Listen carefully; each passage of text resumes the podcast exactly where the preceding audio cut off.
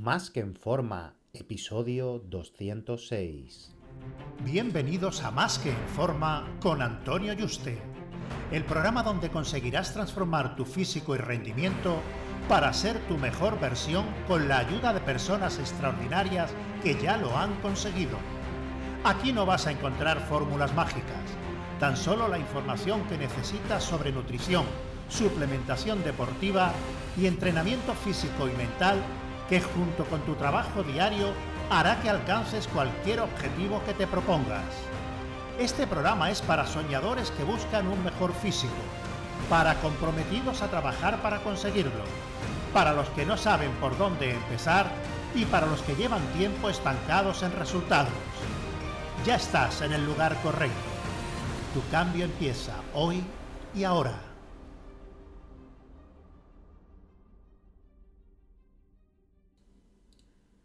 Muy buenas y bienvenido a un nuevo programa. Este 24 de enero a las 8 de la tarde, hora española, voy a impartir un taller gratuito en directo para ayudar a todos los profesionales del fin y de la salud a recuperar a todos los clientes que han perdido en estos últimos meses por la pandemia en tan solo 15 días. Para apuntarte, entra en onlinesupercoach.es. No tardes que solo va a haber 200 plazas. La correcta ejecución de los ejercicios pues, es fundamental, tanto para evitar lesiones, porque al trampear podemos utilizar más peso del que realmente podemos, y al final los músculos, articulación y tendones sufren este exceso de peso al que no estamos preparados, y porque producirá solo un desarrollo parcial del músculo e incluso que no se nos desarrolle el músculo que estamos trabajando porque no lo llevamos a aislar. El problema es que el ego suele ser muy grande y queremos mover mucho peso. Y esto empeora si vemos como el cachita del gimnasio, pues lo vemos hacer los ejercicios mal, o vemos un vídeo de Arnold o Ronnie Coleman en YouTube, utilizando pues todos los músculos del cuerpo para hacer un cool de bíceps o un remo con barra. Pero ellos han conseguido tener esos físicos pese, y recalco pese en mayúscula, a esa mala ejecución, no gracias a porque son portentos genéticos que incluso aunque ejecuten, como he visto, un pre-francés en el que meten tanto peso que como no pueden hacerlo doblando los codos porque se romperían los codos de forma estricta, pues lo hacen al final como si fuera un pullover, ¿no? Por todo ese peso que utilizan. Y, eso aún así teniendo unas articulaciones de acero y una capacidad contráctil muscular que le van a crecer los tríceps eh, sí o sí, ¿no? Aunque realmente esos tríceps se lleven eh, poca, solo una parte pequeña de la carga del trabajo y solo parcialmente en una parte del recorrido y ejecución. Y aunque no lo hagan con los tríceps en esos ejercicios y hagan dorsales haciendo pre-francés por esa mala ejecución o ron o patrón de movimiento, cuando hacen pre de banca, como lo hacen con 200 kilos, los tríceps le van a crecer, sí o sí, pero eso a ellos solamente, ¿vale? No pienses que tú dices, ah, bueno, aunque ejecuten mal los ejercicios, como le meto mucho peso, pues me va a crecer todo. No, eso en ti no va a funcionar, ¿vale? Si no, ya sería un, un Mister Olimpia. Esto solo es a ellos, ¿vale? Porque todos tienen articulaciones de acero, genética sobrehumana y todos los músculos son respondedores de ello, no se le queda ningún músculo atrás. Pero si tú haces eso a las semanas, si no estás lesionado, lo cual es lo normal que pase, tendrías descompensaciones musculares y solo un desarrollo parcial de lo que podrías conseguir. Tú ya sabes que yo soy un defensor de la intensidad, el llegar al fallo, incrementar los pesos siempre para progresar y que fuerza va acompañado de músculo imprescindiblemente. No puedes ganar músculo sin ganar fuerza. Pero la premisa que hay que respetar por encima de todo eso es una buena ejecución de los ejercicios. Así que antes de empezar, es que si ve a alguien ejecutando mal un ejercicio, ha tenido suerte y está fuerte pese a y no gracias a. Así que no lo copies y haz las cosas correctas, la ejecución es correcta por encima del peso para evitar lesiones y el máximo desarrollo muscular. Aquí tenemos ejemplos de, todo tipo, ¿no? Los que hemos dicho que lo ejecutan fatal, como Ronnie Coleman y otros, y, bueno, y Branch Warren y otros, ¿no? Y Fitness igual, ¿no? Pero sin embargo, sí hay ejemplos de físico-culturistas que sí ejecutan bien los ejercicios, como Jay Cutler y, y Dorian Jay, ¿no? Eh, me voy a culturista y no me voy a fitness, aunque la mayoría no queréis tener eso, esos físicos, porque son los que han conseguido el máximo potencial de desarrollo genético, ¿no? aunque sea con ayuda farmacológica, lo han conseguido en su máxima expresión. Como dicen ellos y otros, pues hay gente que utiliza 500 kilos en prensa, que es lo mismo que utilizan ellos, pero luego ves sus ejecuciones y solo bajan un cuarto del recorrido, a diferencia de ellos que bajan hasta que la rodilla casi les toca en el pecho. Si hicieran ese recorrido estas personas, pues raramente algunos superarían los 200 kilos, que además demuestran un pobre desarrollo de piernas por una ejecución parcial, ¿no? Y después parecen avestruces en la playa. En el tren superior hay ejercicios que suelo ver comúnmente mal ejecutados en el gimnasio. Así que vamos a hacer un repaso a los que yo veo más comunes por si eh, bueno, es tu caso que ejecutas mal alguno de ellos para que evites lesiones o para que no se te quede rezagado el músculo y lo equilibre en el caso que veas que es una descompensación muscular, ¿no? Y no se le siga echando muchas veces la culpa, no, es que tengo una mala genética de pecho, es que tengo una mala genética de hombros, no, es que estás ejecutando mal el ejercicio y por eso no estás llevando el trabajo a donde debe y en cuanto lo hagas va a empezar a responder. Uno de los más comunes son las elevaciones laterales. Este es un ejercicio que hay que hacerlo de forma estricta y hay que dejar el ego a un lado y decir, mira, esto no se le puede meter eh, mucho peso, ¿vale? 30-35 kilos es totalmente impensable, ¿no?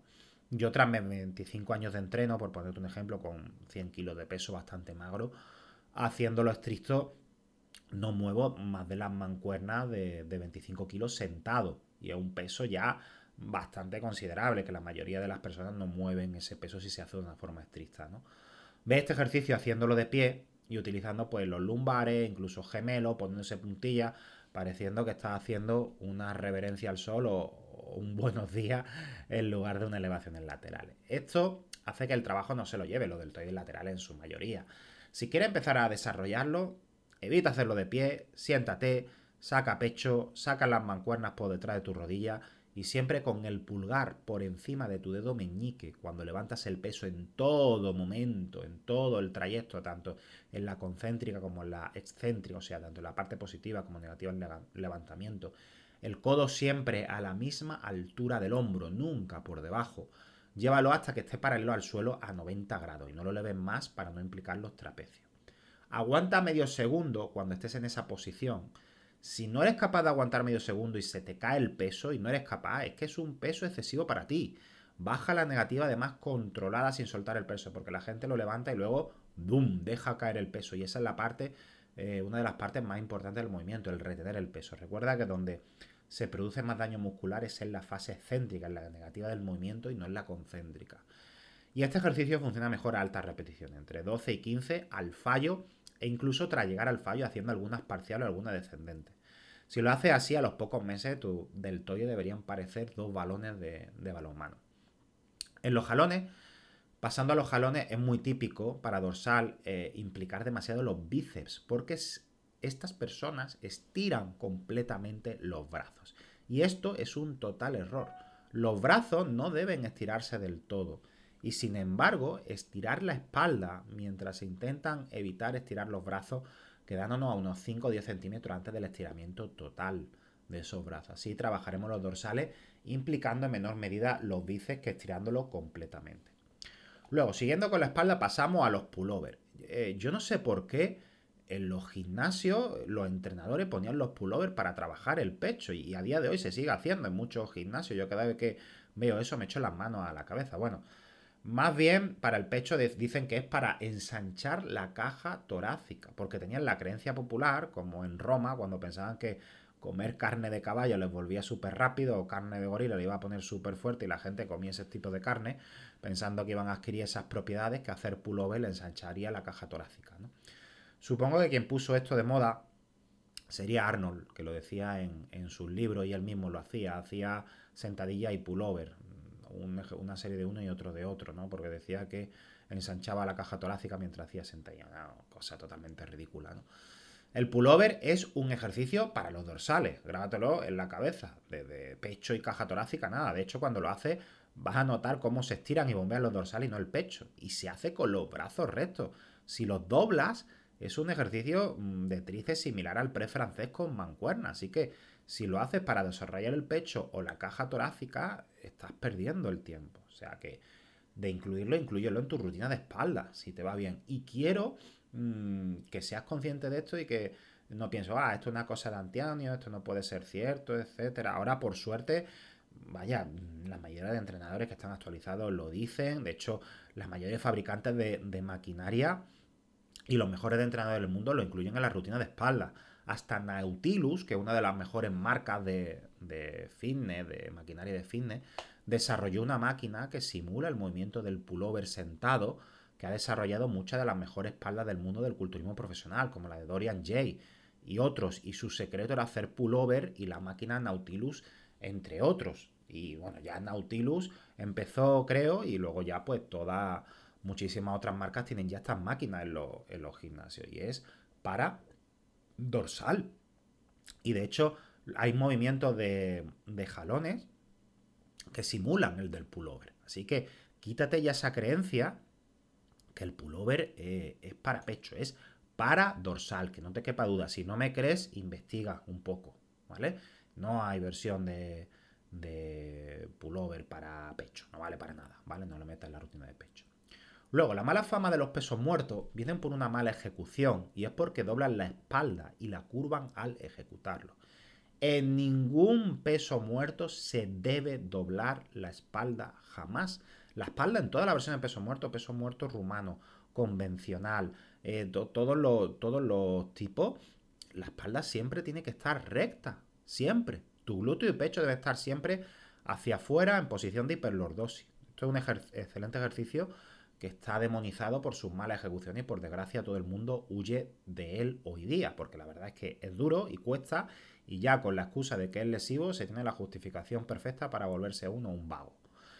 Entonces siempre sí que es cierto que eh, puede mm, tener el riesgo de cuando te acerca al fallo de si no mantiene la posición de lesión, pero eso no significa que sea malo que haya que huir de él, porque poco ejercicio pueden dar tantísima densidad en la espalda como el peso muerto y ser tan completo. Los cool de bíceps, aunque deberían ser ejercicios que fueran difíciles de ejecutar incorrectamente, se ven personas que no estiran los brazos completamente y hacen recorridos parciales, además de hacer un columpio ayudándose de los lumbares y hombros para el levantamiento. Para evitar eso, dobla rodilla, saca pecho y los codos no se levantan. Imagínate que lo tienes pegado con superglue a los costados. Si tus codos se levantan hasta que si la altura de tu hombro, ten por seguro que lo estás haciendo mal. Si no eres capaz de evitarlo, hazlo sentado en un banco inclinado, sacando pecho y levantando las dos mancuernas a la vez, no de forma alterna. Y bueno, te va a sorprender mm, cuando no implicas otro músculo el poco peso que eres capaz de mover. Pero esto no es malo, lo importante es que sienta el músculo que estés trabajando y vaya habiendo una progresión de fuerza. Y por último, el tríceps de polea de pie. Lo más común es meterle mucho peso, echarte encima del peso y hacer un press de banca con agarre cerrado, con barra invertido, que es lo que acaban haciendo la mayoría. Tanto con agarre supino como prono, no debes inclinarte hacia adelante. Los codos no se mueven nunca y siempre están pegados a los costados y paralelos al tronco, nunca más adelantados y la fase negativa del movimiento lo llevamos más arriba de la paralela con el codo, nunca nos quedamos paralelos al suelo. Verás que haciéndolo así, pues va a poder mover mucho menos peso.